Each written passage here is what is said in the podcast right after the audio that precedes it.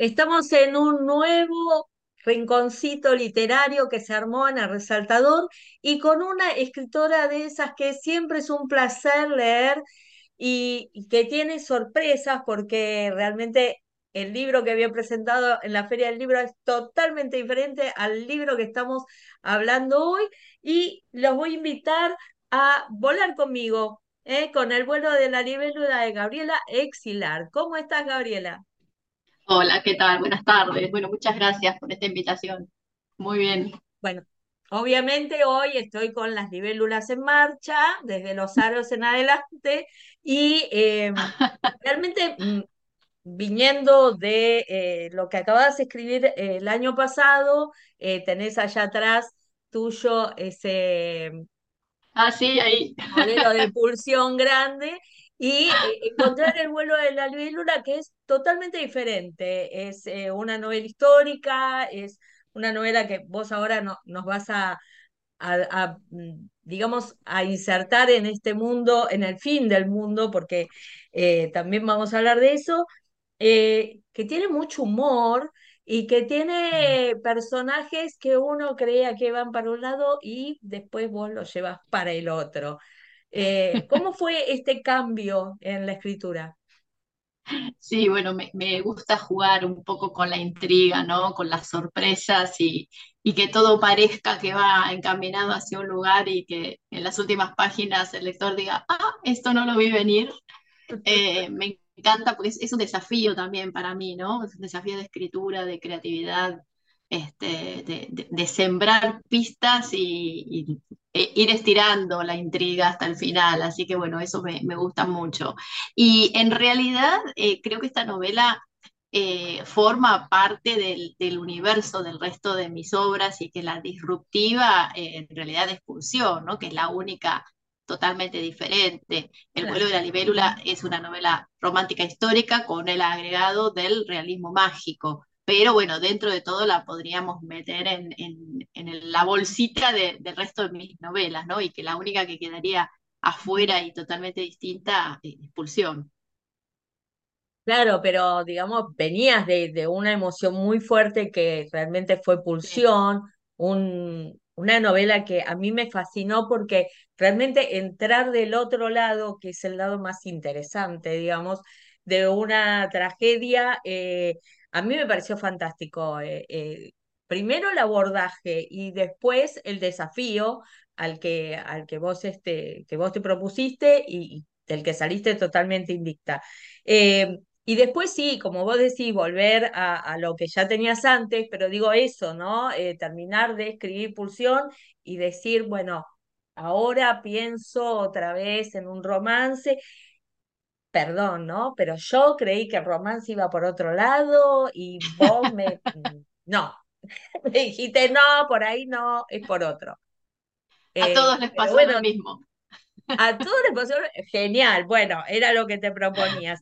Eh, una etapa hermosísima, ¿no? Porque no sé si se va a ver en el video, pero hay también como un 3D de una libélula acá, eh, Sí. unos detalles de aquellos. Esto podría ser lo que decía Julio Verne, ¿no? El el faro del fin del mundo.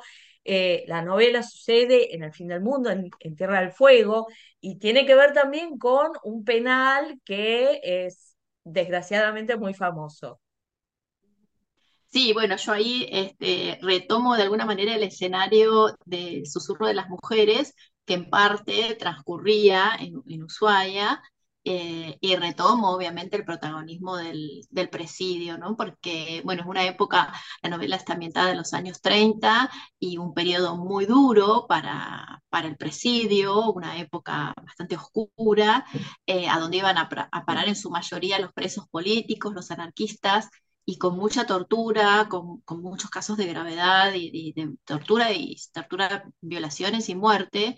Eh, entonces, bueno, yo no podía dejar de contar esa parte, ¿no? de, de la ciudad, porque en realidad la ciudad de Ushuaia también de alguna manera se formó en torno al presidio. O sea, primero estuvo el presidio y luego se fue armando la ciudad en, en torno a él con, eh, bueno, obviamente los presos, eh, los guardiacárceles, todo el personal eh, de policía que iba al presidio y se fue poblando con sus familias y con gente que iba a trabajar ahí. Entonces, bueno, me parecía que había que contar un poco más la historia, que ya la arranqué en el susurro de las mujeres, pero bueno, en este periodo tan oscuro del penal y retomar también este personaje de Fausto que vuelve, que vuelve y se reivindica, eh, que ya vuelve en otra calidad, ¿no? A Ushuaia. Entonces, bueno, eso, eso no podía dejarlo atrás eh, en esta novela eh, que, que, funciona como subtrama y bueno, y después la historia principal con los personajes protagonistas. Y tenemos dos partes históricas que son muy, o sea, eh, son muy interesantes. Una, la que acabas de describir, que es la parte del penal con personajes históricos eh, muy...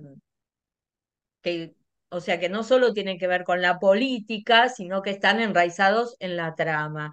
Y después tenés otro episodio histórico que es eh, bastante desconocido, que es el del Monte Cervantes, con sí, el, capitán el llamado Titanic argentino, ¿no? que se hundió. Este era un buque crucero muy importante, muy majestuoso, eh, que llevaba entre pasajeros y tripulación más o menos 1.200 personas. Em, era un viaje de vacaciones, un crucero, ¿no? Como los que hacemos ahora, pero bueno, en 1930. Y, y, iban parando en diferentes puertos, bajando, pasando el día o pasando horas, y bueno, todo el pasaje ya había ido a Ushuaia, ya habían bajado, habían hecho la visita al presidio, a la comisaría, a la plaza, habían dado la vuelta por el pueblo, bueno, y subieron otra vez al barco y eh, cuando se iban, ahí es cuando chocan contra, contra estas rocas y el, el barco naufraga, se parte y empieza a hundirse frente a las costas de Ushuaia en el Canal Beagle. Eh, que sigue, como vos decís, es un hecho que no es muy conocido, eh, no hubo la cantidad de víctimas fatales como en el Titanic, aquí la única muerte fue la del capitán, que bueno, hay toda una historia, este, diferentes teorías sobre lo que pasó, si se, se hundió con el barco, si se suicidó por la culpa de no haber advertido esas rocas, eh, que bueno, eso yo lo menciono, pero bueno, hay, hay mucha más información eh, sobre, esa, sobre esa muerte, pero bueno, el resto de los pasajeros son rescatados y entre esos pasajeros que vuelven a Ushuaia rescatados en los botes salvavidas eh, están mis personajes, ¿no? Está Clara, que es la protagonista, y, su esposo. Eh, entonces, bueno, a mí ese, ese contexto histórico, que en realidad fue muy episódico, porque fue algo muy corto, los pasajeros estuvieron muy poco tiempo, luego los rescató otro buque y se los llevó, pero bueno, a mí me dio pie para contar una historia en Ushuaia en torno al presidio, en torno a algo del pasado que ella está buscando y a un crimen que ocurre eh, una noche eh, ahí, en la, costanera, ¿no? Hay un crimen que hay que resolver y bueno, ese es el otro, digamos, el otro eje de la novela. Yo siempre digo que los argentinos tenemos que dar la nota en todo y bueno, tener nuestro Pepe Titanic también tiene que ver con esto. Eh, pero dicho esto, hay mucho humor en el libro y el humor está colado con, con alguna que otra ironía también este, dentro de todo esto que son los crímenes, porque no hay uno solo, y Exacto. bueno, después sabemos por qué, eh, qué es lo que pasa y por qué pasa, eh, pero bueno, esta pobre mujer vos la ponés en el medio de todo. Y le hago pasar situaciones poco agradables, ¿no? Hay una amiga que me recrimina, este, sin spoilear, Dice, pero ¿cómo le vas a hacer eso? Que la tiene que llevar a hacer tal cosa al agua. Dice, sos una malvada. ¿Cómo le vas a hacer eso? Pero, pero esas cosas nos pasan también, ¿no? Son partes de la humanidad. Eh, y bueno, yo lo quise, lo quise incluir eh, como algo en lo que hay que pensar, ¿no? Porque en las novelas no se habla de esas cosas que ocurren. Eh, por eso tiene que ver con tu final también. Sí, por supuesto. O sea, ¿qué le vamos a pedir al, príncipe encantado, no? Que nos baje la luna, qué sé yo, o que nos dé todas las comodidades que necesitamos. Claro, que te haga un baño, que te lleve un espejo, esas cosas que necesitamos las mujeres.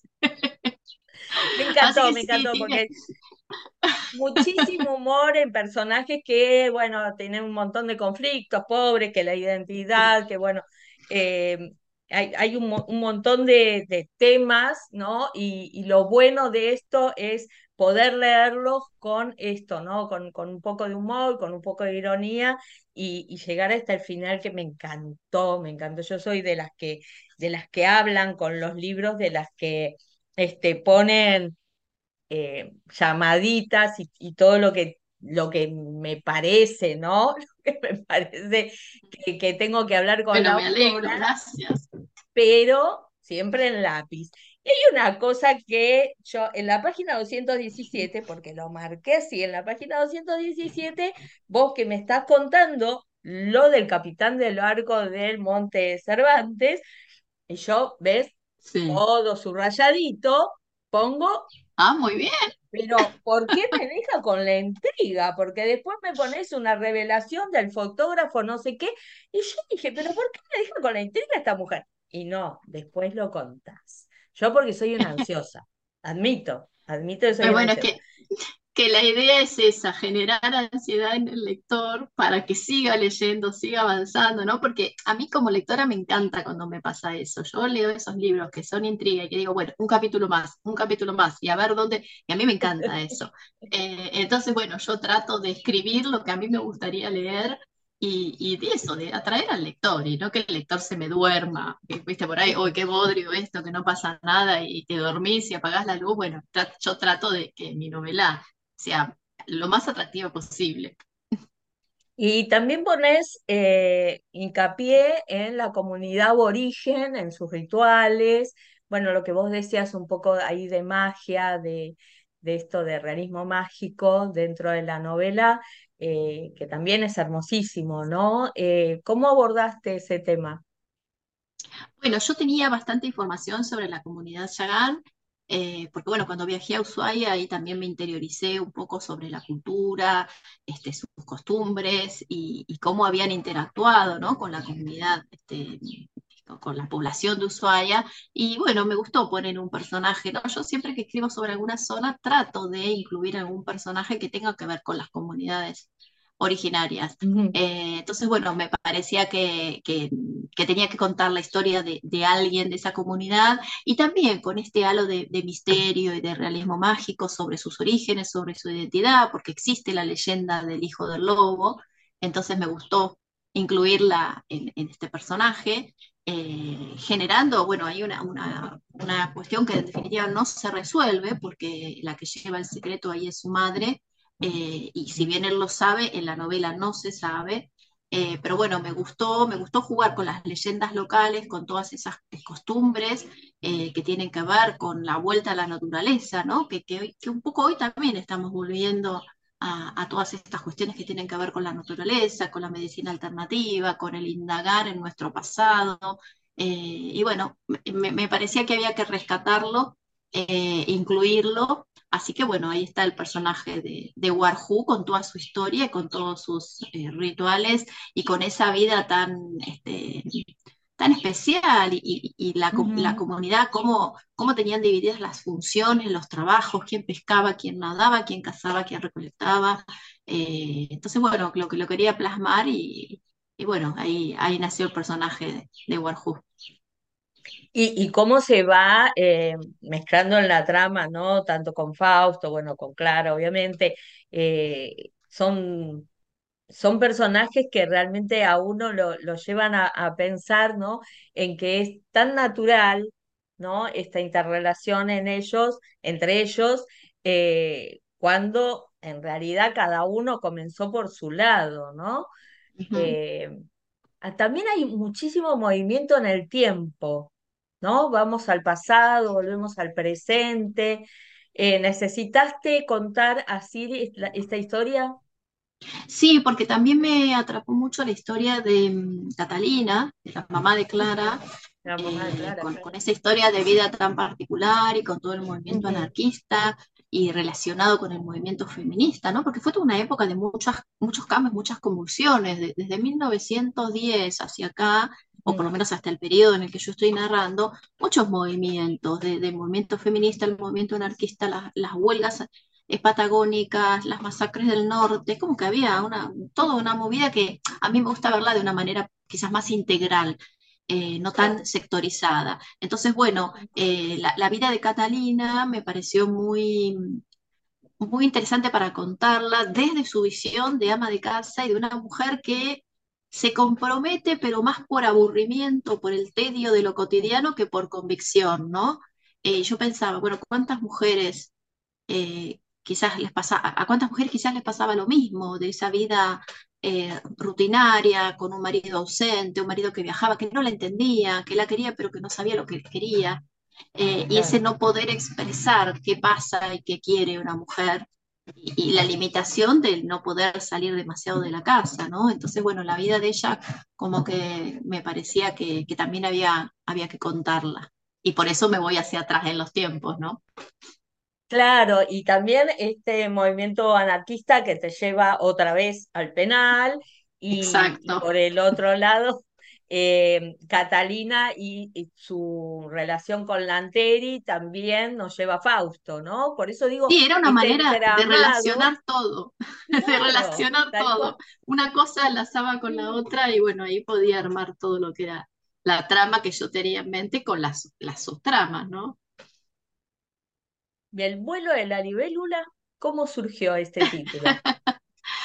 en realidad el vuelo de la libélula era un título alternativo que tenía el archivo. A mí me cuestan mucho los títulos de las novelas y, este archivo tenía, el primer nombre era el vuelo de la libélula, después decía el, hombre del presidio, los, los, fuegos de la tierra, tenía un montón de títulos, pero claro, cuando va el archivo a la editorial, va, viene, va, viene, por lo general se graba con la primera frase. Y la primera frase mm. era el vuelo de la libélula. Y, y, quedó, quedó como título y cuando estaba en la etapa final, eh, que ya estaba en la galera, y le digo a mi editora, uy, ¿qué hacemos con el título? ¿Qué, qué título le ponemos? dice, no, el vuelo de la libélula es perfecto. Ah, bueno, y quedó. Quedó, Era, una, era, una, frase alternativa de las tantas que yo había puesto al principio del archivo, ¿no? Este, por esto de en la tapa quedó Fantástico. quedó, precioso, sí, sí, sí. Pero bueno, después que pensé que, quedó bien el título porque, bueno, estas libélulas que anunciaban cosas, que anunciaban cambios o llegadas o despedidas o, muertes, eh, y con el realismo mágico que yo le, le incluí, digamos, a la novela, me parecía que quedaba bien el vuelo de la libélula. Y también en, en, el contraste de eh, vuelo, libertad, las libélulas, el cóndor, contra la cárcel y el encierro, ¿no? Como que claro. un contrapunto que quedaba interesante. Y la transformación de Clara, ¿no? Porque la verdad que y el cambio. por más humor y demás que, que le pusiéramos, eh, los problemas que tenía eran, eran bastante graves y tampoco sabía qué quería y, cómo resolverlos. Eh, hay otro personaje que, que me pareció, eh, que bueno, vos ya lo nombraste, pero que me pareció que tenía bastantes problemas por sí mismo y no sabía cómo expresarlos, y que era el papá de ella, ¿no? Este papá que, que se le va a Catalina y también toma una decisión que, wow, eh, trastoca la vida de Clara del todo. Sí, desde la reacción este, violenta y desmedida y, por no hablar, ¿no? Eh, de esas cosas que no se hablan en la familia, así que creo que hoy de alguna manera hemos revertido en gran parte, porque hoy uno habla con la, con la familia, con los padres, con los hijos, y, en esa época la comunicación era mucho más cerrada, eh, y bueno, llevaba este tipo de cosas, ¿no? De esos malos entendidos, esos rencores y, y esos desaciertos, por supuesto, ¿no? Claro, pero ella no tenía la culpa de nada. Y no, pero bueno, a veces pagan los platos quienes menos tienen la culpa. Los platos rotos los pagan los que menos culpa tienen. Y en la soberbia de los adultos, ¿no? A veces de, creer que, hacemos las cosas bien y, bueno, no siempre tenemos la, la cuestión tan exacta como creemos, ¿no? ¿Este viaje que, que vos hiciste a Ushuaia tiene que ver con la inspiración de la novela? Sí, sí, por supuesto. Yo fui de vacaciones y, y, me traje dos novelas de ahí. Me traje susurro de las mujeres y, y El vuelo de la libélula. sí, sí. Tratando de, despaciarlas entre las dos, ¿no? Sí, en, realidad yo viajé en 2019, 2020 fue el año de la pandemia, el primer año, y ahí escribí las dos novelas, en realidad una detrás de la otra. Eh, lo que pasa que, bueno, se publicaron espaciadas con Pulsión en el medio, que también fue escrita en el 2020. Yo en el 2020 escribí muchísimo, porque, bueno, era mi cable a tierra, era lo, lo único que podía hacer, estaba encerrada todo el día en mi casa, no podía trabajar, no podía salir, y bueno, escribí. Así que escribí El susurro de las mujeres, El vuelo de la libélula y Pulsión, una tras de la otra. mirá, o sea, ahora te quedaste, calculo que después de eso te tomaste un respiro y volviste. Después de eso me tomé casi tres años sin escribir, recién ahora estoy escribiendo. Sí, sí, sí, porque me, me agoté, me, me- no, no podía, no- hubiera querido poder escribir, pero no, no, no, no, no pude, no pude, terminé, no sé, como que sentí que me había secado de, por más que tenía toda la, la novela en la cabeza, la que estoy escribiendo ahora, pero no, no la pude seguir, la tuve que dejar y hará cosa de un mes que empecé a escribir, sea, hace muy poquito que empecé a escribir otra vez. Que celebro que, que arranque otra vez a escribir, ¿no? Porque ya Ah, casi tres años era mucho, era mucho, ¿Y, sí. y seguiste normalmente? ¿O, o también te costó entrar en ese ritmo? No, me costó, me costó un montón, me costó un montonazo porque todos, todo este tiempo, estos tres años, estuve tratando de escribir, pero lo que escribía no, no me gustaba. Eh, entonces lo arrancaba, lo dejaba, borraba, empecé otra novela totalmente distinta, la dejé, volví a esta. No, fue muy a los tumbos, bueno, y ahora, ahora arranqué, arranqué bien como a mí me gusta, ¿no? Como, como yo necesito, por suerte. ¿Te había pasado esto antes? ¿Cómo? ¿Te había pasado esto antes? No, no, nunca, nunca me había pasado y bueno, la verdad que no es, no es lindo, pero bueno, creo que también son los resabios de la, de la pandemia, ¿no? Que nos han dejado con, con secuelas de todo tipo y bueno, yo escribí tanto en ese, en ese año que evidentemente eh, al- algo pasó y necesitaba un descanso, una pausa inconscientemente, ¿no? Porque no, yo por lo menos no quiero dejar de escribir, pero evidentemente lo necesitaba. ¿Y Gabriela, te molestaba esto? ¿En, en algún momento tuviste miedo de, de no poder volver? Sí, sí, sí, sí, todo el tiempo, todo el tiempo, porque para mí escribir es una, es una pasión, es un- nada, a mí me encanta. Yo me meto acá, que este es mi espacio de escritura, y yo me olvido de las cosas y, y vivo dentro de la novela, y que no me pasara eso es horrible, es horrible. Totalmente. Eh, ¿buscaste alguna, algún antídoto? No te voy a decir terapia, pero hay alguna cosa ocupacional, yoga, no sé, No, no, no, porque a mí este, nada, nunca me, nunca me pasó y es como que no sabes para dónde disparar, leer, tratar de leer mucho, que a mí leer, cuando leo algo que me gusta mucho, me entusiasmo y, y me da más, más ganas de escribir. Entonces, bueno, para mí el mejor estímulo es la lectura.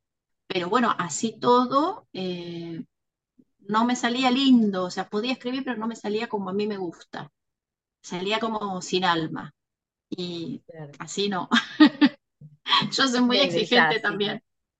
No, no, yo me No, exijo mucho nota. eh, en lo que a mí me gusta leer. Entonces, para mí tiene que ser algo que, que mueva cosas, que genere cosas. Si no, no. Si no, no genera este diálogo con el lector, que bueno, es, es del que yo siempre hablo, ¿no? Eh, al, al usar el, el lápiz y, y, y tratar de, de hablarle a, a la Ah, escritora, aunque ella no me escuche, pero yo sigo opinando y, y le pongo cosas por todos lados. Claro, me responde tranqui el texto, pero yo de claro. ansiosa sigo preguntándome y diciendo, pero ¿por qué esto? ¿Por qué lo otro? Y, y también eh, destacando aquellas cosas que me llaman la atención, toda esta parte histórica, por ejemplo, cómo se caracterizan los personajes y, y también esto de cómo nacen, ¿no? Que, que es lo que acabas de contarnos. Eh, Gabriela, obviamente Esperemos que la próxima llegue pronto y que te tengamos ahí en la Feria del Libro, como siempre, presentando una nueva novela, aunque ya la Gracias. tenés, eh, generando los debates que generó Pulsión, que me encantaron, porque dije, estas son las clases de de novela que a uno le, le cambian la cabeza. Bueno, bueno, no qué sé si lindo. ahora, ahora estás lindo. eh, con algo histórico o con, con otra cosa que te haya llamado la atención. Y, y No, estoy con algo a histórico. escribir. Con algo Estoy con histórico. algo Bueno, histórico. Sí, sí, sí, estoy con una novela histórica, romántica, y ahí vamos, también un hecho poco conocido, este, en una provincia, y bueno, ahí voy con eso, contenta, contenta de lo que se va gestando. buenísimo. Y sabemos que por orden de las editoras no puedes decir nada, pero No, no, por supuesto. ya nos conformamos con eso. Y te damos las gracias por eh, habernos permitido invadirte un poquitito en la privacidad y que nos muestres el lugar donde trabajas. Es un montón porque es hermosísimo ver cómo se genera algo que a nosotros nos acompaña muchísimo y que son los libros. Bueno, muchas gracias, muchas gracias a vos por el interés, por las ganas, por esa lectura tan exhaustiva y atenta. Así que muchas gracias, muchas gracias por invitarme. Y bueno, nos veremos en la próxima novela. Por supuesto, ahí estaremos. Te mandamos un beso enorme. Un beso enorme para todos. Auspicia Sadaik, Sociedad Argentina de Autores y Compositores. La música está de fiesta.